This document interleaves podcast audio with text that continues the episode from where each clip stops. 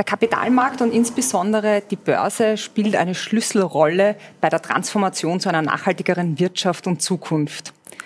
Ja, wenn Geld nur noch in Lösungen und Geschäftsmodelle fließt, die bestimmten Nachhaltigkeitskriterien entsprechen, dann geht der Wandel schneller. So zumindest die Theorie.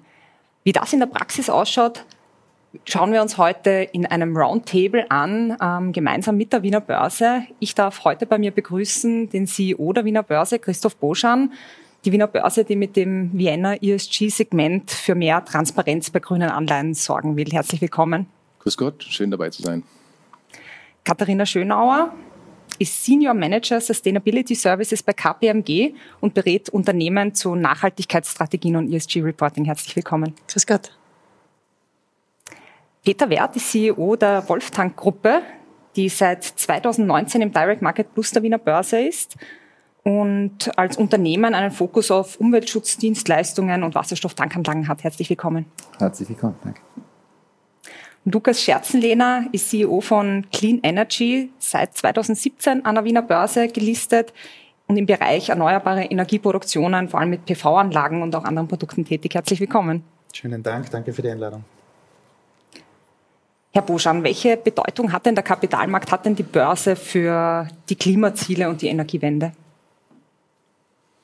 Ja, eine ganz überragende Bedeutung, denn offensichtlich braucht es gewaltige Kapitalien für die Transformation in die CO2, möglichst CO2-freie Zukunft. Und ähm, diese Kapitalien können wie immer auf verschiedenen Wegen aufgebracht werden. Und natürlich ist es für den Staat immer eine ganz naheliegende Reaktion, ähm, ja, entweder die Steuern zu erhöhen, was schnell politische Grenzen findet, also erhöht man meistens äh, die Verschuldung. Und daneben wäre es doch wünschenswert, wenn diese Transition eben auch über, unter die Überschrift gestellt wird, ja, Aktivierung so viel wie möglich äh, privaten Kapitals zur Gestaltung äh, dieses Wandels. Und äh, deswegen ist der Kapitalmarkt und die Kapitalmarktentwicklung und auch äh, die Unterstützung einer äh, substanziellen Kapitalmarktentwicklung äh, von so großer Bedeutung. Mhm. Was braucht es denn, um diese Potenziale des privaten Kapitals und des Kapitalmarkts noch besser zu heben für die nachhaltige Entwicklung? Ja, das ist natürlich eine große Frage, eine sehr umfangreiche Frage. Und ist es ja auch eher dann äh, eine allgemeine Frage, der Bedeutung äh, der Kapitalmärkte für die Volkswirtschaften und dann auch in einer Ableitung natürlich äh, für die grüne Transition.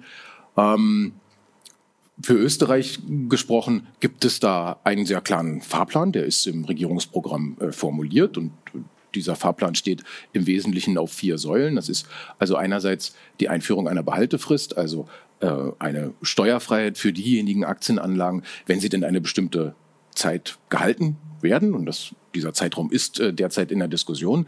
Äh, wir haben das immer sehr befürwortet, äh, weil wir immer auf die, ja, auch von den natürlich österreichischen äh, Privatanlegerinnen und Privatanlegern empfundene Doppelbesteuerung hingewiesen haben. Die äh, gehen arbeiten, äh, machen ihre Investitionen hauptsächlich aus bereits versteuerten Arbeitseinkommen, dann tun sie das, was wir uns wünschen. Sie sorgen für ihre Pension vor, sie kümmern sich selbst eigenverantwortlich auch um ihren Vermögensaufbau oder unterstützen auch ganz bewusst eine grüne Transition. Und dann passiert das, was eben mit der Kapitalertragssteuer passiert, dann werden sie nochmal besteuert. Und man darf dabei ja nicht vergessen, dass die Dividenden, die dort besteuert werden, ähm, aus bereits auf Unternehmensebene besteuerten äh, Kapitalien äh, bestehen. Ja, denn äh, die Unternehmen äh, zahlen natürlich eine Körperschaftssteuer. Ja, und erst danach wird dann ausgeschüttet und darauf wird dann nochmal die Kapitalertragssteuer erhoben. Übrigens in sehr überproportional hoher Weise in Österreich mit 27,5 Prozent.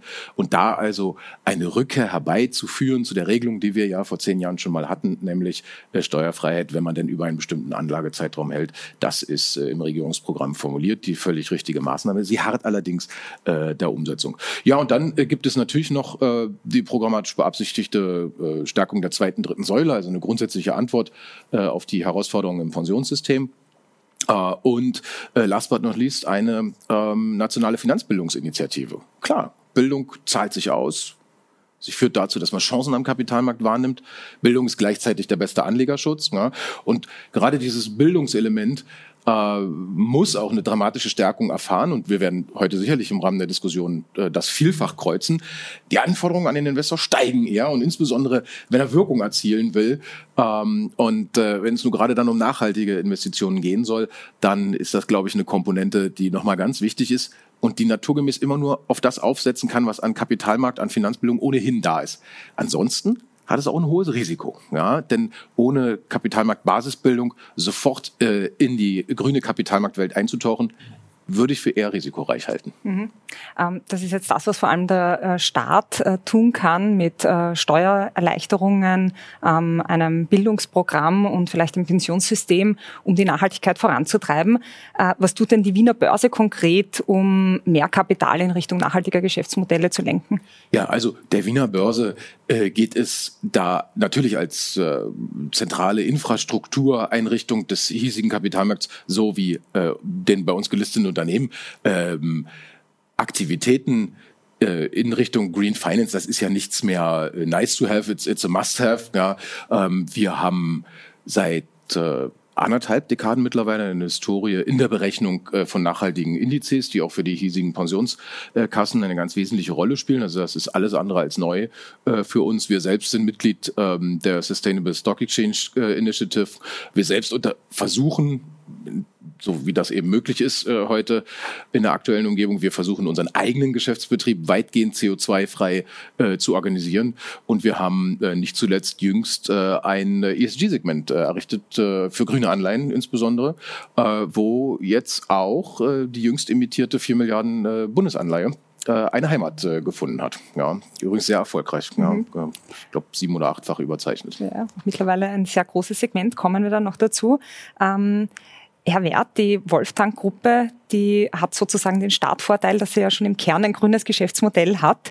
Vielleicht können wir ganz kurz starten für alle, die die Wolftank-Gruppe noch nicht so gut kennen. Ähm, was ist denn der Kern des Geschäftsmodells und ähm, vielleicht auch äh, inwiefern ähm, die Wasserstoffstrategie äh, der Regierung Ihnen vielleicht jetzt auch in die Karten spielt?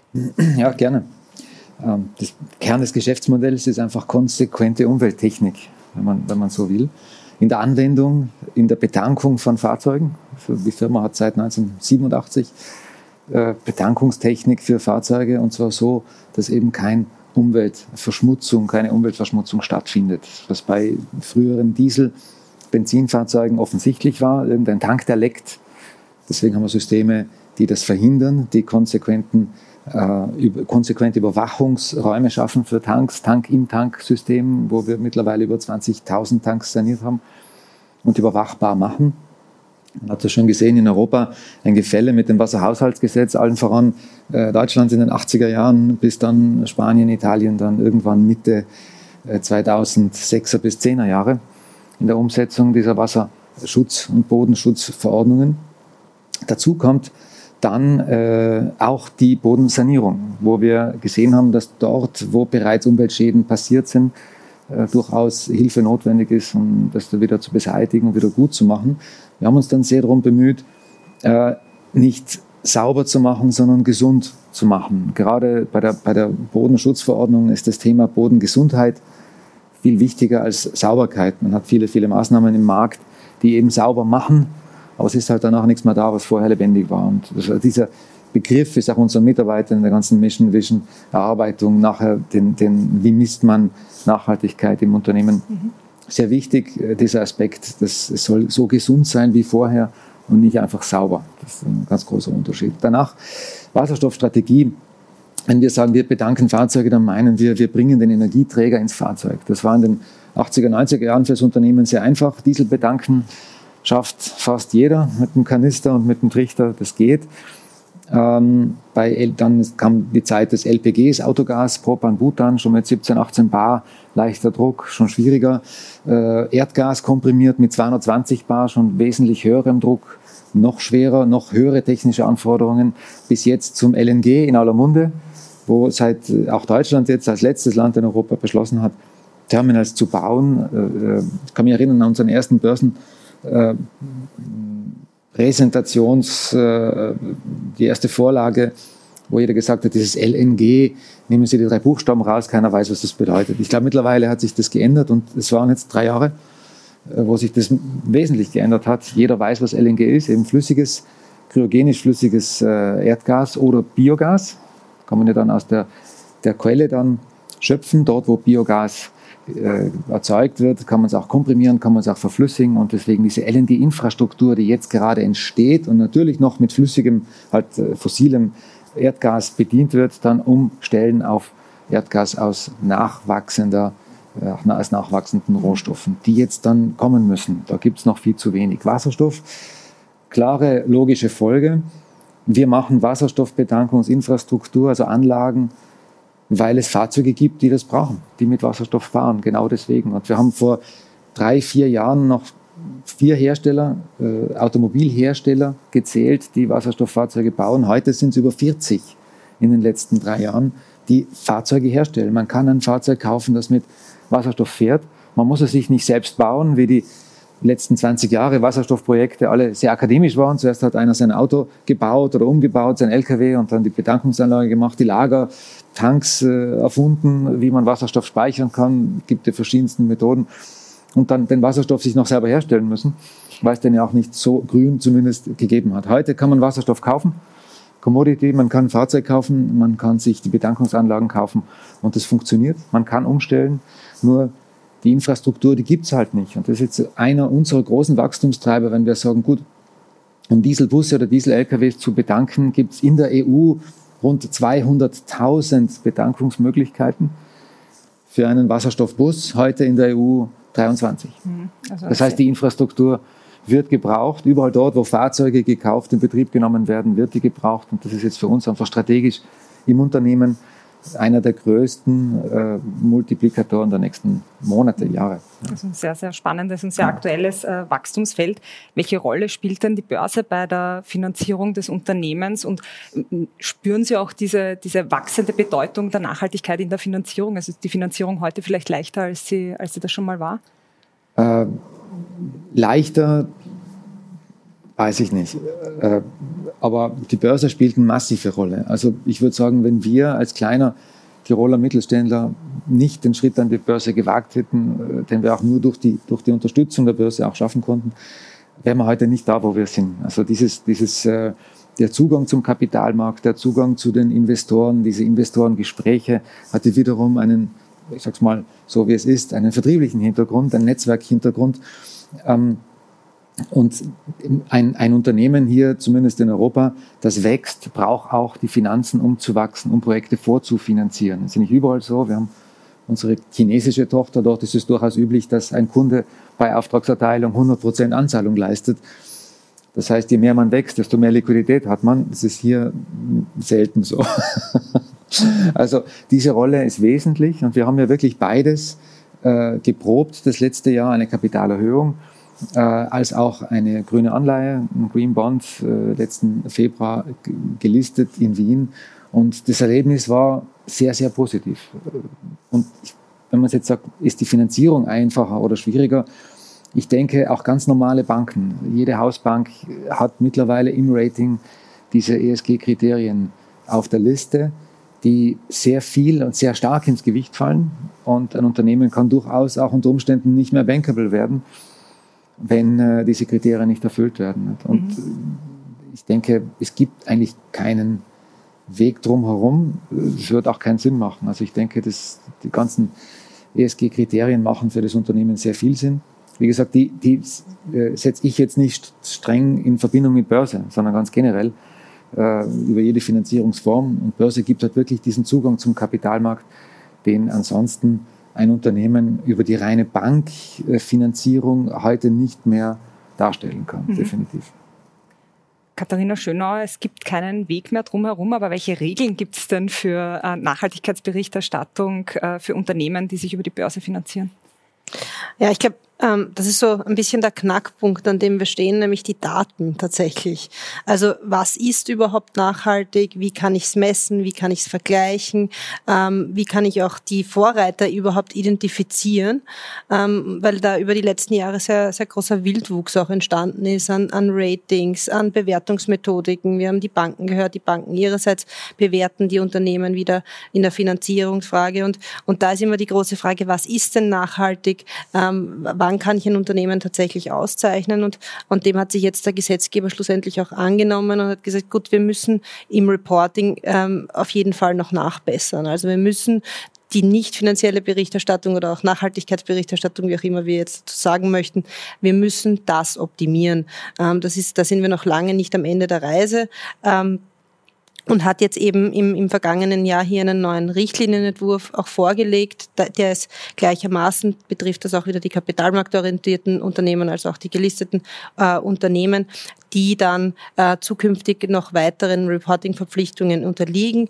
Wir haben jetzt schon in Österreich die Situation und in Europa, dass es äh, die großen kapitalmarktorientierten Unternehmen, das sind Unternehmen mit über 500 Mitarbeitern, schon zu einer verpflichtenden Nachhaltigkeitsberichterstattung, die gibt es schon seit dem Geschäftsjahr 2017 und das wurde eben überarbeitet. Die Größenklassen sind jetzt kleiner, es werden auch die kleinen, also die SMEs, ähm, die gelisteten werden auch in ähm, äh, in den Scope genommen der Richtlinie.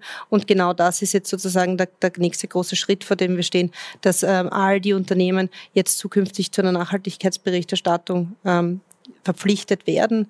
Wir gehen in Österreich von rund 2000 Unternehmen aus, die dieser Nachhaltigkeitsberichterstattung unterliegen werden. Und eben das Ziel ist, ähm, dass wir hier mehr Vergleichbarkeit herstellen. Mhm. Also, dass wir zum einen eben ein, ein, standardisiertes Reporting haben. Das heißt, es wird einen einheitlichen Standard geben in Europa, einen Nachhaltigkeitsberichterstattungsstandard, der einheitlich genutzt werden soll von den europäischen Unternehmen.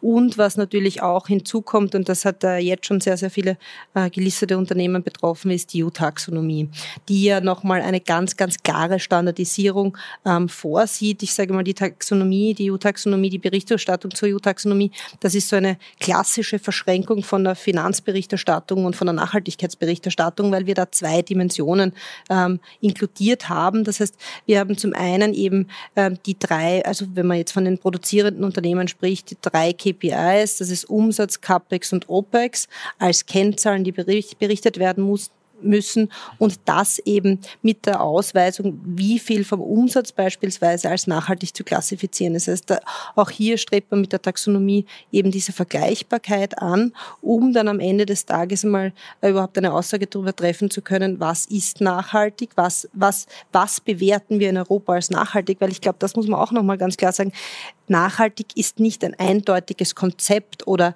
eine eindeutige Vorstellung und eine einheitliche Vorstellung, die wir in Europa teilen, sondern es ist ein politischer Aushandlungsprozess gewesen, was wir als nachhaltig klassifizieren. Und auch dort ähm, bewegt man sich jetzt laufend mhm. natürlich weiter in der politischen Diskussion und man wird auch sehen, was da noch die Zukunft bringt. Und das ist natürlich auch ein Spannungsfeld für die Unternehmen, jetzt einmal den Status festzustellen, wo stehe ich in dem jetzigen Klassifikationssystem, wie schauen meine Daten dazu aus, wohin geht die Reise, wo wird die EU uns in fünf bis zehn Jahren auch nochmal sehen, was die technischen Bewertungskriterien betrifft und dann eben laufend die eigenen Daten auch dann zu optimieren. Ja. Und damit ich, und am Ende des Tages, damit ich auch meinen Geschäftspartnern, meinen Investoren, meinen, äh, äh, den Banken einheitlich auch begegnen kann. Also damit ich nicht so viele unterschiedliche äh, Anfragen am Ende des Tages erfüllen muss, sondern dass ich möglicherweise, dass wir Richtung Einheitlichkeit ähm, stärker gehen mit, mhm. mit, den, mit den Berichterstattungsdaten. Ja. Mhm. Ähm Apropos einheitliche Standards, äh, das ist ja einer der Kritikpunkte, der immer wieder kommt, dass es die nicht gibt. Äh, jetzt sollen die kommen. Wo stehen wir denn? Was ist denn jetzt der Status quo und wie lange dauert das noch, bis wir da wirklich einen einheitlichen Standard haben, der äh, verlässlich ist? Ja, also was die Nachhaltigkeitsberichterstattung selbst betrifft, ähm, haben wir mal einen europäischen Standardsetter. Das ist die EFRAG, die momentan ähm, mit den ersten Drafts zur Berichterstattung jetzt, ähm, die ersten Drafts liegen vor, die befinden jetzt in einer öffentlichen Konsultationsphase. Nur wirklich die große Frage ist ja, wie gehen wir eigentlich weltweit mit dem Thema um? Weil es ist ja kein europäisches und es ist auch keines der westlichen Welt, sondern es ist ein globales Thema, das wir adressieren müssen. Ähm, und da ist eben der zweite große Player, der jetzt auf, ja, auf die Bühne getreten ist, ist sicherlich IFRS. Also auch IFRS hat beschlossen, jetzt uh, Sustainability Disclosures ähm, zu fordern und ähm, im Rahmen dieser IFRS-Entwicklung gibt es jetzt auch die Bestrebungen, so eine globale Baseline mal zu entwickeln. Also auch die Frage zu stellen, wie, welche, wie wird in China das Thema adressiert, wie wird in Japan das Thema interessiert, adressiert, wie wird äh, in Amerika das Thema ähm, zu disclosen sein. Das heißt, wir müssen eigentlich von dieser globalen Baseline ausgehen, damit wir eine Einheitlichkeit auch für die Unternehmen schaffen können, wie es jetzt auch schon in der Finanzberichterstattung natürlich ähm, Usus geworden ist. Ja. Mhm. Ähm, vielleicht noch ganz kurzer Wert. Äh, wie misst denn die Wolftank-Gruppe bisher ähm, ihre Nachhaltigkeit oder wie quantifiziert sie sie? Wir haben uns am Anfang äh, eben dem Problem gestellt, welchen Standard, welche Richtlinien. Wir haben dann die, die GAI-Standards äh, ausgewählt, die für uns mal Modell stehen für den Nachhaltigkeitsbericht. Und haben uns da mal schrittweise weil die Liste ist dann doch sehr lange für ein kleines Unternehmen. Ich habe mal das, das Wichtigste herausgenommen und dort gesagt, diese, diese, für mich das Herzstück, diese Materiality Matrix aufgestellt. Was ist den Mitarbeitern wichtig, den Stakeholdern? Wer ist überhaupt ein Stakeholder in dem Fall? Und ähm, wie viel, äh, wie wichtig ist es dem Unternehmen für die Umwelt? Und haben diese Punkte dann mal definiert und dort dann konkrete Ziele definiert. Wo, wie wollen wir die verändern? Es geht ja CO2-Footprint messen ist das Erste, was jedem einfällt. Das ist okay, das kann man auch beliebig weit und komplex treiben. Äh, aber das ist ja bei weitem nicht alles. Es geht einfach um, um viel kleinere Dinge noch, auch um das ganze Mindset, um, um das Bewusstsein der Mitarbeiter. Wir sind eine Firma, die Büros, also Niederlassungen hat in verschiedenen Ländern. Wir haben erstmal interne Wettbewerbe ausgeschrieben. Wie geht Recycling im Büro? Äh, wie gehe ich damit um? Und auch das kann man dann messen. Man kann wirklich in dieser Matrix dann messen, wie haben wir uns hier verbessert? Wollen wir Reisen verringern oder anders reisen? Äh, was hat sich da bewegt in dem letzten Jahr? Können wir dann nachweisen. Wir sind dort in die richtige Richtung weiter gewachsen und so weiter. Nachhaltige Finanzierung natürlich. Das ist auch wieder von uns jetzt, unserer Seite wichtig. Woher kommt das Geld, mit dem wir dann arbeiten und wachsen werden? Äh, und ein ganz großes Thema sind Lieferketten. Das ist so etwas, wo, äh, bei wem kaufe ich was, was ist die Lieferantenqualifizierung, Qualität, Preis und dann eben noch mehr. Da gibt es Ethik, da gibt es, äh, ist alles in dem, in dem ESG-Modell drin, dass man sich diese Standards dann übernimmt. Und die große Arbeit ist es wirklich dann in die Firma, in diese Prozesse der Firma, äh, des Unternehmens einzupflegen, dass das dann wirklich tägliche Arbeit wird und mhm. Selbstverständlichkeit wird. Und, und damit wird es dann das Messen auch leicht, weil man hat die Daten ja dann da. Aber die, die schwere Arbeit ist wirklich, das, diese Standards dann in, in die unternehmenseigenen Prozesse umzusetzen. Ja.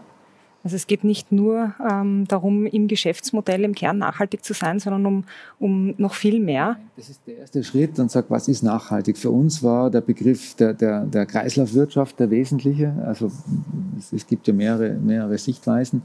Aber dieses Wiederverwenden, Leben verlängern und, und auch diese durchaus Diskussion, die man mal ganz emotionslos führen muss, ist jetzt besser, wenn einer 1000 äh, Kilometer im Jahr fährt, äh, mit seinem Benzinfahrzeug weiterzufahren oder muss er sich ein Elektroauto kaufen? Was ist für die Umwelt besser? Äh, wahrscheinlich, wenn er einfach weiterfährt mit dem alten Fahrzeug und das weiter nutzt, egal wo der Benzin jetzt herkommt, weil die Kosten und, und, und, und der CO2-Ausstoß für ein neues Fahrzeug wesentlich höher wäre und das Recycling vom alten auch noch dazukommt. Also mhm. so Gedanken, die in erster Linie mal ein bisschen gegen die, die Emotionen sind, alles zu erneuern, aber sag mal wirklich pragmatisch sagen, nein, was, worum geht's denn jetzt wirklich? Und am Ende steht ganz oben die Dekarbonisierung. Wir haben verstanden, Kohlenstoff in der Atmosphäre äh, wollen wir vermeiden. Insofern gehen wir wirklich in, in der Kommunikation und in der, in, der, in der Zielsetzung den Weg, erneuerbare Energien schön, aber eigentlich wollen wir emissionsfreie Mobilität haben. Und da deswegen auch das Thema Wasserstoff, das Thema Batterien, die abgesehen von der Herstellung dann ja emissionsfrei unterwegs sind. Und das, das, die erneuerbaren Energien, wo CO2 ausgestoßen wird, CH4 ausgestoßen wird, äh, erneuerbar ja, aber trotzdem landet dieser Kohlenstoff, auch wenn er erneuerbar ist, trotzdem in der Atmosphäre und hat dort seine Wirkung in dem Moment. Das heißt, mhm. es muss wirklich in Richtung Emissionsfreiheit gehen und auch das messen wir jetzt. Welche Projekte nehmen wir an? Und dann sind wir beim letzten Punkt, welche, für wen arbeiten wir eigentlich? Welche Kundenprojekte machen wir? Passt es jetzt noch in die Strategie oder passt es jetzt nicht mehr. Und wenn man es sich leisten kann, immer kann man das nicht. Manchmal muss man auch ganz einfach Gehälter zahlen, äh, stehe ich dazu. Äh, aber wenn man es sich leisten kann, dann kann man auch das in die Auswahlkriterien nehmen. Welche Projekte nehmen wir an und wo kämpfen wir dafür und welche Projekte kämpfen wir eben weniger dafür. Mhm. Ähm, Lukas Scherzenlehner, äh, die Clean Energy, auch ein wichtiger Player in Österreich im Bereich erneuerbare Energie. Vielleicht können wir auch hier ganz kurz starten, alle, die euch nicht kennen. Ähm, was ist denn der Kern eures Geschäfts und äh, wie hat sich das Geschäft entwickelt in den letzten Jahren? Also ich würde es aufteilen auf zwei Geschäftsmodelle. Das äh, eine größte ist, wir sind äh, Photovoltaik- und Biogas-Kraftwerksbetreiber in, in Mitteleuropa, also in sechs Ländern. Und das zweite sehr große Geschäftsmodell sind gesamtheitliche Energiekonzepte. Was heißt das? Äh, das Herzstück bei unseren Konzepten ist meist eine Photovoltaikanlage. Ähm, die geht weiter mit Batterietechnik, Batteriespeicher, Wasserstoffspeicher, unter anderem natürlich genauso. Dann gibt es eine sehr enge Schnittstelle zur Elektromobilität. Ähm, das heißt, die Fuhrpark unserer Kunden äh, werden auf Elektroautos äh, und auf die dementsprechend notwendige Infrastruktur umgerüstet. Ähm, wir versuchen auch das Thema Heizen und Kühlen mitzunehmen mit mehr Wärmepumpen und aber auch äh, die Ressourcen im Werk, im, beim Kunden zu schonen mit äh, Beleuchtungsumstellung, mit Prozessoptimierung und dergleichen. Das ganze Geschäftsmodell versuchen wir über unser Contracting-Modell vorrangig beim Kunden zu etablieren. Warum? Der Kunde hat sehr oft einen sehr großen Willen, äh, Dinge zu tun, Dinge zu verändern, aber sehr oft kein Budget und nicht ausreichend Budget. Genau da setzen wir an. Wir gehen in Vorleistung, äh, wir realisieren die Gesamtkonzepte für den Kunden und wir sind der Betreiber der Ökostromanlagen, der Effizienzanlagen und der Kunde bekommt von uns eine günstige grüne Kilowattstunde Strom. Zur Entwicklung äh, natürlich das Thema Nachhaltigkeit äh, bunt, äh, massiv. Ähm, es gibt seit, seit einigen Jahren, ähm, wir sind mittlerweile ja seit 2017 an der Börse, 2014 überhaupt existent, also noch sehr jung, aber im Thema der Nachhaltigkeit doch schon sehr lang am Markt. Ähm, es boomt extrem. Äh, es funktionieren noch nicht alle Regulatorien bei uns im Markt. Also es gibt sehr viel mehr Nachfrage, wie tatsächlich äh, wir bedienen können, alle anderen bedienen können und auch wie die Infrastruktur bereitstellen kann. Das äh, beginnt teilweise natürlich in der Supply Chain, aber auch seitens der Netzbetreiber bei uns, wo es radikale Schwierigkeiten in den Netzfreigaben gibt. Wachstum ja, ähm, noch nicht da, wo wir hinwollen für die Klimaschutzziele 2030. Mhm. Ihr seid seit äh, 2017 an der Wiener Börse, äh, sehr jung an die Wiener Börse auch gegangen. Äh, warum war damals äh, dieser Schritt aus heutiger Perspektive der richtige? Was, was war damals der Gedanke dabei? Unser Businessmodell ist sehr kapitalintensiv. Äh, wir haben sehr viel Kontakt mit Banken und institutionellen Anlegern. Warum? Wie vorher erwähnt, wir gehen meist in Vorleistung. Äh, wir haben sehr große Investitionen, bevor wir unsere Projekte starten können. Und da dient der Kapitalmarkt natürlich als das ganz tolles und geeignetes Instrument, äh, nicht nur auf dem klassischen Bankenweg sich zu finanzieren, sondern auch über Kapitalmaßnahmen. Wir haben in den letzten Jahren einige Kapitalerhöhungen hinter uns. Wir sind jetzt in Vorbereitung einer Anleihe, ähm, wo wir jetzt sukzessive diese Instrumente immer mehr nutzen. Eine Wandelschuldverschreibung haben wir gemacht voriges Jahr. Und mit diesen Produkten in Kombination mit Banken, und da hake ich auf das Thema von vorher ein, ja, auch die Banken haben natürlich äh, sehr großes Mehrinteresse mittlerweile, äh, diese Projekte zu finanzieren, in das Thema Nachhaltigkeit einzusteigen. Ähm, aber selbst dort fehlt es, fehlt der Standard, wie solche Projekte denn zu bewerten sind. Also mit, mit zehn verschiedenen Banken hat man gefühlt elf verschiedene Bewertungsmethoden der Finanzierung Finanzierung. Das heißt, es wird ein sehr wichtiges Thema, dort endlich einen Standard zu definieren, der dann wirklich auch äh, aus Sicherheitensicht, aus Kapitalinstrumentsicht äh, gilt und der Finanzierung leichter macht.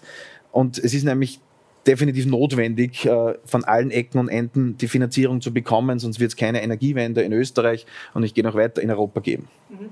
Ihr habt auch äh, klassische Startup-Investoren, einige an Bord, die wir auch als Podcasten äh, sehr gut kennen. Mhm. Welche Vorteile hat im Vergleich zu einer solchen Finanzierung ein Börsenlisting?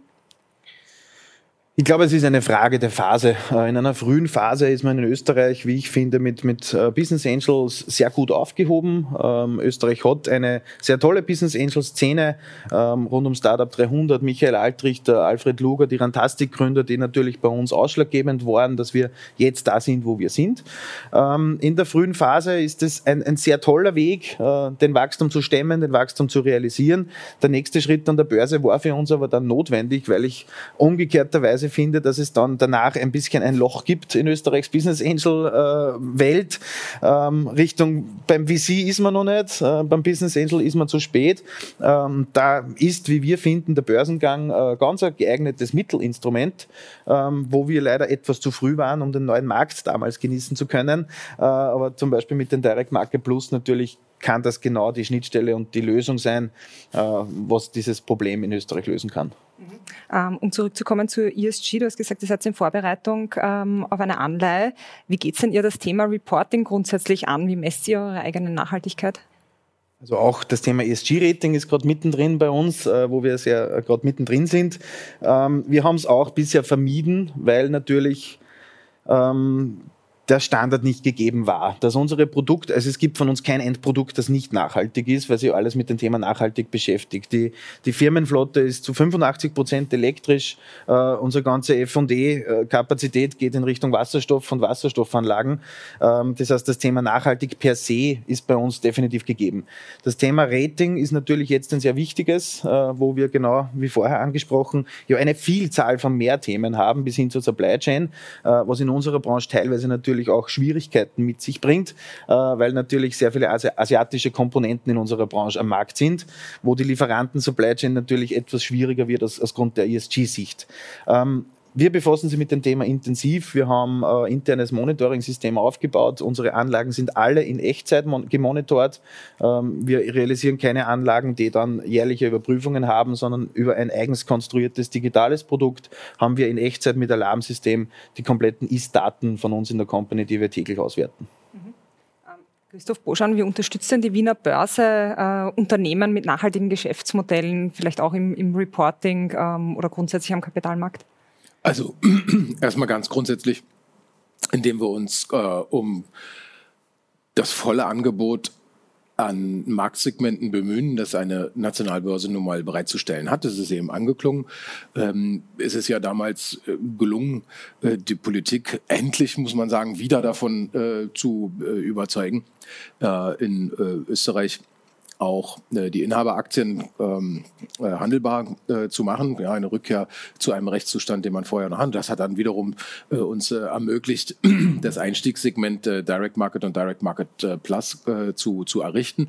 Also ein sehr niederschwelliges Angebot, was sich bewusst an kleine, äh, noch gar nicht so alte äh, wachsende äh, Firmen äh, gründet, die äh, wendet, die sich äh, vielleicht genau ja, in dieser Lücke, ähm, du hast sie beschrieben als die Lücke äh, zwischen Venture, äh, zwischen Private Equity und äh, Venture Capital. Ähm, und nicht nur dort entstehen ja Bedürfnisse, sie entstehen entlang des gesamten Funding Escalators. Ja? Und das ist ja das Tolle am äh, Börseprodukt. Äh, kein anderes Produkt äh, lässt ja das Feintuning der verschiedenen Bedürfnisse zu. Da hast du den Altaktionär, der den Exit oder Teilexit sucht, da hast du Schulden zurückzuzahlen und willst Kapital dafür aufnehmen. Im besten Fall hast du eine vorwärtsgerichtete Wachstumsstrategie, die zu verwirklichen ist. Und nur das Börseprodukt lässt jetzt dieses Feintuning all dieser, all dieser Bedürfnisse zu. Und es ließ es aber eben nicht für alle Stufen entlang des Funding Escalators äh, zu und da bewusste Angebote zu schaffen, niederschwellige An Eintrittsbarrieren äh, äh, ja nur zu errichten oder die Barrieren zu senken äh, für kleinere Unternehmen, das ist mal grundsätzlich die Aufgabe äh, einer Börse. Jetzt ist es auch bereits angeklungen. Ihr wollt ähm, Green Bond äh, machen, ja, und dafür haben wir spezielle Segmente errichtet. Ähm, im Zentrum dieses Segments äh, steht insbesondere die berühmte Second Party Opinion, ja, äh, also etwas, äh, wo wir sagen, wir wollen die Bewertung, ob das nun grün ist oder nicht, ganz bewusst aus der Dis alleinigen Diskretion äh, von Unternehmen und äh, erst recht nicht Börse lösen, sondern da sucht man sich dann internationale Standards, die wir wiederum äh, für uns bei den äh, ICMA-Standards, also der International Capital Market Association, äh, gefunden haben. Und das ist ein weltweit anerkannter Standard, um den sozusagen dieses ähm, äh, Segment äh, gebaut wird und wo die das ist jedenfalls das Feedback äh, der, der Partner, die bei uns listen, wo die Investoren äh, tatsächlich dann auch äh, ausreichend Vertrauen äh, fassen, sich auf einen solchen Standard verlassen zu können. Mhm. Warum dieses Segment und welche Vorteile ergeben sich durch äh, grüne Unternehmensanleihen für Unternehmen?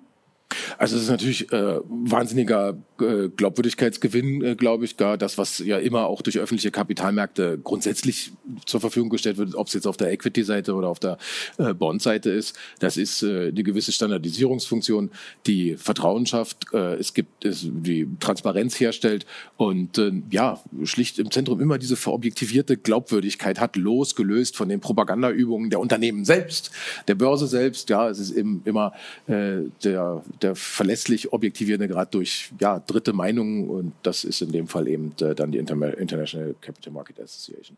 Mhm. Ähm, Katharina Schönauer, wofür braucht man denn grundsätzlich so ein ESG-Rating? Gibt es da ähm, allgemeine Regeln, wann, das, wann ist das verpflichtend oder wann ist es sinnvoll? Ich würde eher sagen, es ist ein, eine strategische Frage, der man sich stellen muss. Also ähm, ich wir betreuen viele Unternehmen, die eben genau vor, vor dem Schritt stehen, sich äh, extern raten zu lassen. Viele Ratings sind eine freiwillige Entscheidung, das muss man auch ganz klar sehen. Ähm, und da ist es eben wichtig, was wollen meine Investoren, welche Investoren habe ich oder auch ähm, was jetzt die Kreditinstitute betrifft, welche, äh, wo, auf welche Ratings ähm, schaut meine, meine Hausbank möglicherweise, dass mir dann hilfreich sein kann bei der Kapitalbeschaffung. Also die, die, die Ratings sind eher eben ein strategisches oder ein, ja, ein Tool, um hier noch besser an, an Kapital zu gelangen gelangen, an mehr Glaubwürdigkeit schlussendlich natürlich auch zu gelangen, weil ich, weil ich diese, diese externe ähm, Second-Party Opinion oder auch eine Third-Party Assurance dann in Anspruch nehmen kann um hier nochmal extern auch verifizieren zu lassen, ähm, dass ich äh, eine Performance oder das, wie meine Performance ähm, ist. Und äh, die Ratings natürlich haben äh, an sich ein recht transparentes System, was geratet wird, wie geratet wird, ähm, auf welche Punkte geschaut wird. Aber da ist es natürlich auch wieder diese Vielzahl. Das heißt, man muss sich ganz genau ansehen, worauf fokussiert jedes Rating, was passt auch gut zu dem Unternehmen, welches Rating dann schlussendlich, also also das ist dann, womit man sich ähm, tatsächlich beschäftigen muss. Mhm.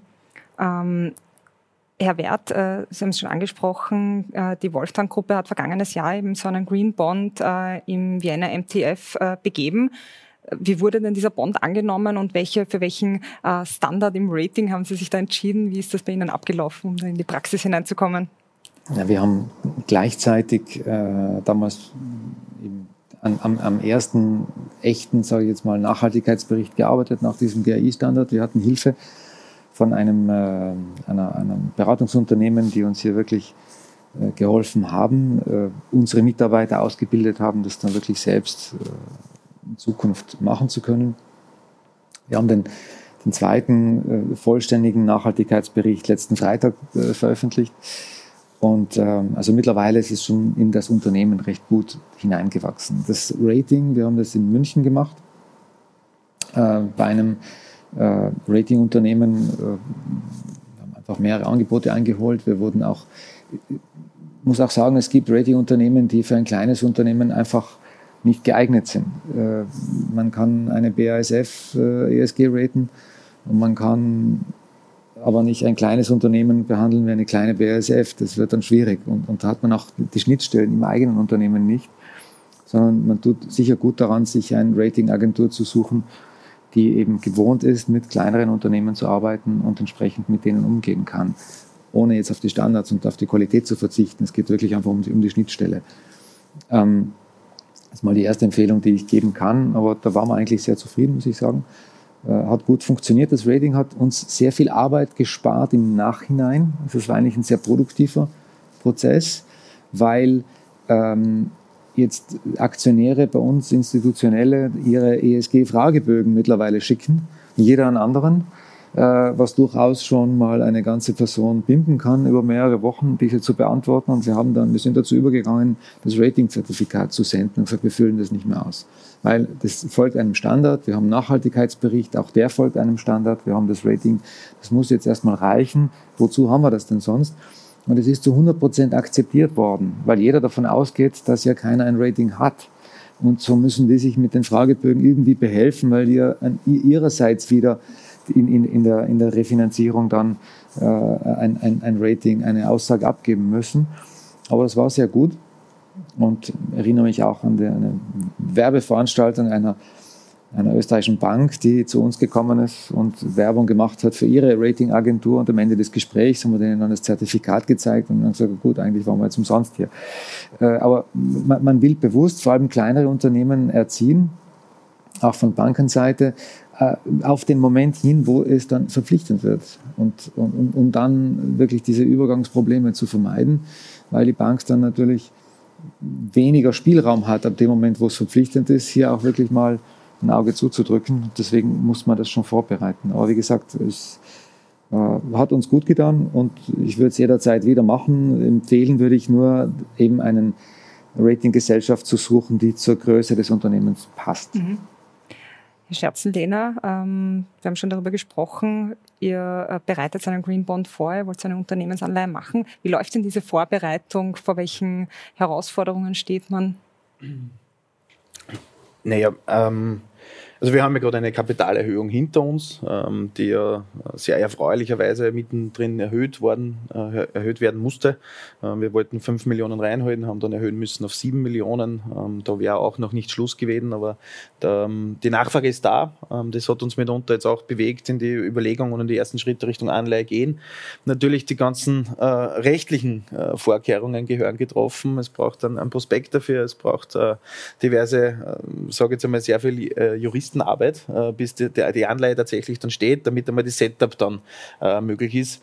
Ähm, parallel dazu versuchen wir mit einem AltFG äh, jetzt derzeit einmal größere ähm, Investoren anzusprechen, das heißt institutionelle Investoren, größer 100.000. Ähm, das gelingt recht gut. Äh, wir, wir, koppeln das auch auf Projektebene bei uns im In- und Ausland und da in diesem Prozess sind wir jetzt mittendrin. Mhm. Ähm, wie stark spürt äh, spielt euch mittlerweile dieses Thema Nachhaltigkeit hinein? Seht ihr eine Veränderung am, am Kapitalmarkt? Äh, ist es leichter zu finanzieren? Ja, definitiv. Also die Antwort ist ganz leicht. Also wenn ich zurückdenke an äh, 2014, 17 bis 18 oder 19 wahrscheinlich oder eigentlich sogar 20, ähm, hat man sehr oft einer Bank oder einen Anleger noch erklären müssen, was denn überhaupt Photovoltaik ist, wo äh, die Energie herkommt. Äh, da kann ich mich an Fragen erinnern, was ist, wenn die Sonne nicht mehr scheint, äh, wo unsere Antwort ist, dann ist die Finanzierung unser kleinstes Problem auf dieser Erde. Ähm, Mittlerweile ist es anders. Es gibt bei, in jeder Bank, in jedem äh, Investmenthaus gibt es Abteilungen dafür. Es gibt dort Know-how, es gibt extreme Bereitschaft, was zu tun. Ähm, das kommt natürlich auch aufgrund der Vorlagen, äh, aufgrund der Vorgaben, äh, die die Banken mittlerweile selbst haben. Und es hat sich wirklich tatsächlich umgedreht, dass früher wir halt zu den Banken gegangen sind und gesagt haben, ja, wir wollen das machen, wir wollen das machen. Und mittlerweile werden wir von Banken kontaktiert und haben gesagt, wir würden gerne auch unterstützen in Projektfinanzierungen, äh, in, in Wachstumsfinanzierungen und so weiter. Mhm. Ähm, Herr Boschan, aus Ihrer Sicht braucht in Zukunft jedes Unternehmen ein ESG-Rating. Äh, wie wird sich das entwickeln? Also ich denke, das ist der Zug der Zeit und so die politische Absichtserklärung. Und wir sehen ja auch, dass die adressierten Unternehmensgrößen immer kleiner werden. Und das ist etwas, wissen Sie, das habe ich nicht zu bewerten und äh, das sind ja das ist ja das Primat der Politik, was da wirkt sozusagen und ähm, es ist, man kann dem durchaus einen positiven Aspekt äh, abgewinnen, ja. Und äh, zwar hat, haben Ratings nicht nur, also im gesamten ESG-Spektrum, natürlich durchaus auch ein Problem, was öffentliche Kapitalmärkte äh, angeht. Und ich spreche hier ganz bewusst als begeisterter Vertreter von öffentlichen Kapitalmärkten, denn sie sind die, die gleichberechtigten Zugang aller und Investmentchancen für alle ermöglichen.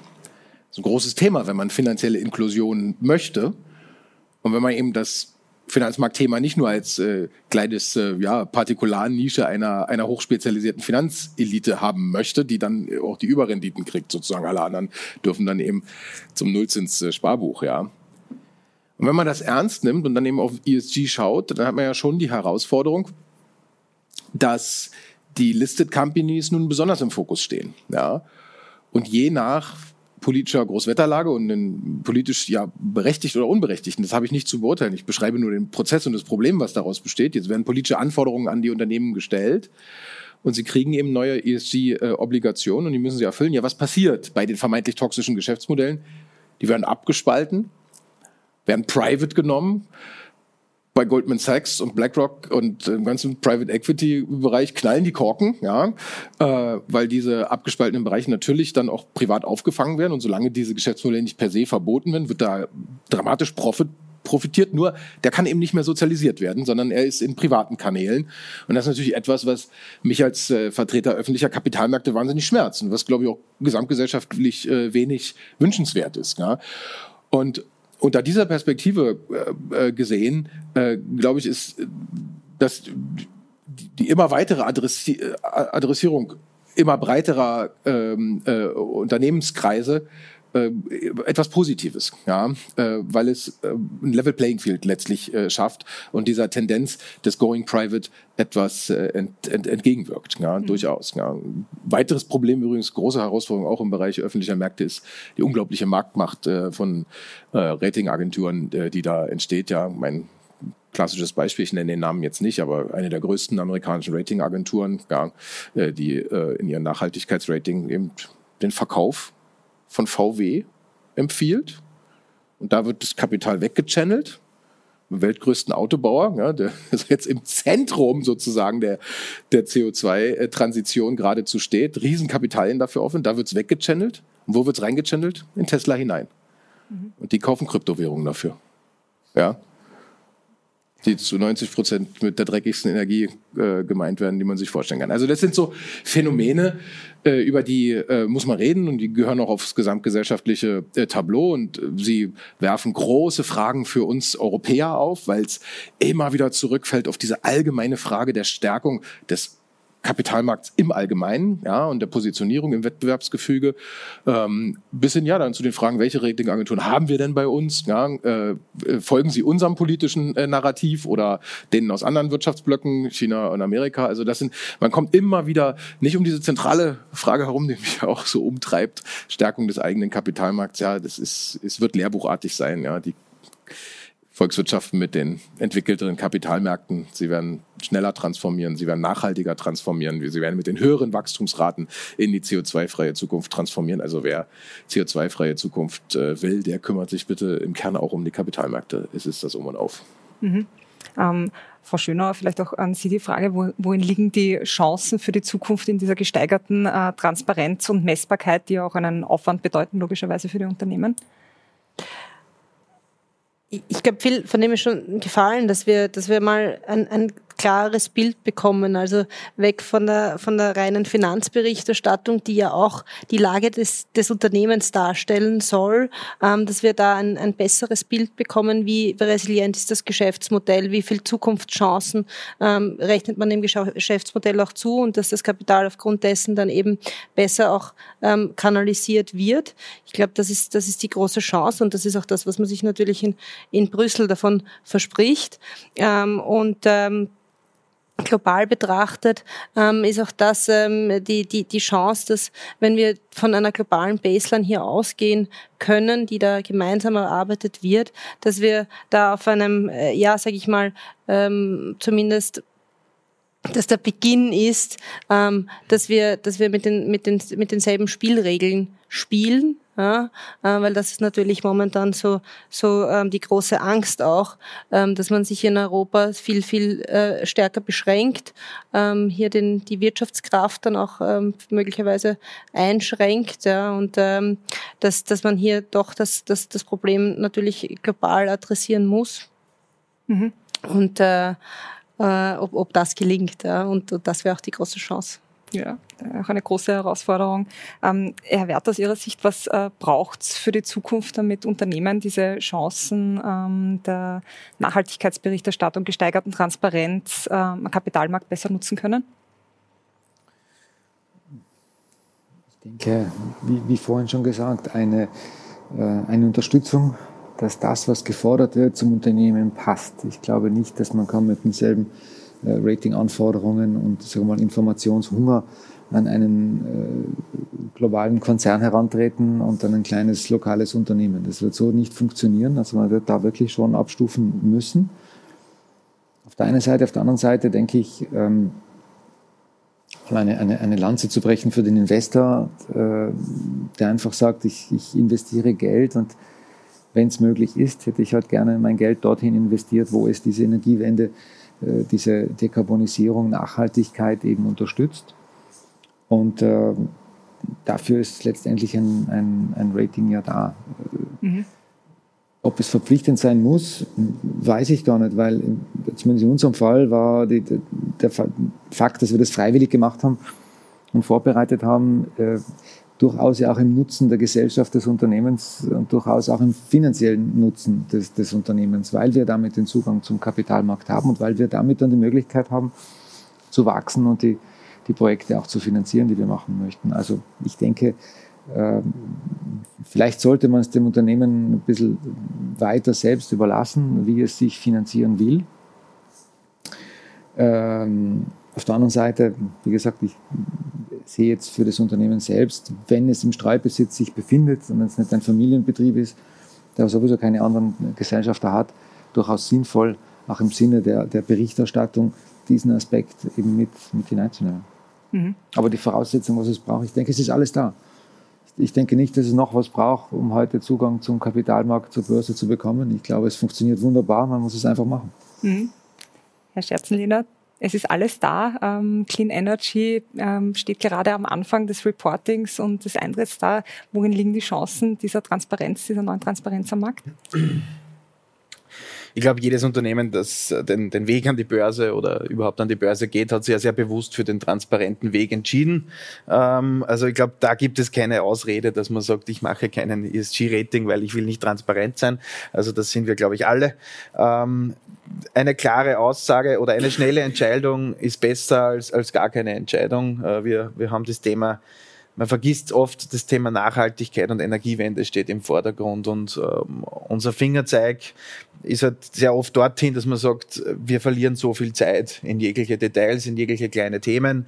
Wir haben im Vorjahr in Österreich den PV-Ausbau überhaupt nicht vonstatten gebracht. Wir waren Jahr förderungslos, wir haben äh, große Reden gehört äh, und sehr viele Dinge, aber in der Praxis nicht viel gespürt davon. Und ich glaube, es ist sehr wichtig, dass das mit diesen ESG-Themen jetzt nicht passiert, dass man schnell einen Standard festlegt. Wenn er verpflichtend ist, dann bitte klare Aussage, das ist er. Und ich glaube, alle werden sich daran halten, sollte es so kommen. Äh, und natürlich macht es Sinn, eine, einen Benchmark zu schaffen, damit alles vergleichbar ist. Äh, wo investiere ich mein Geld hin und ähm, was passiert damit? Absolut. Ähm Christoph Boschan, Katharina Schönauer, Peter Wert, Lukas Scherzenlehner, herzlichen Dank für die spannende Diskussion zum Thema ESG, Reporting, grüne Anleihen und äh, der Börse als wichtiges Vehikel für die nachhaltige Transformation der Wirtschaft. Dankeschön.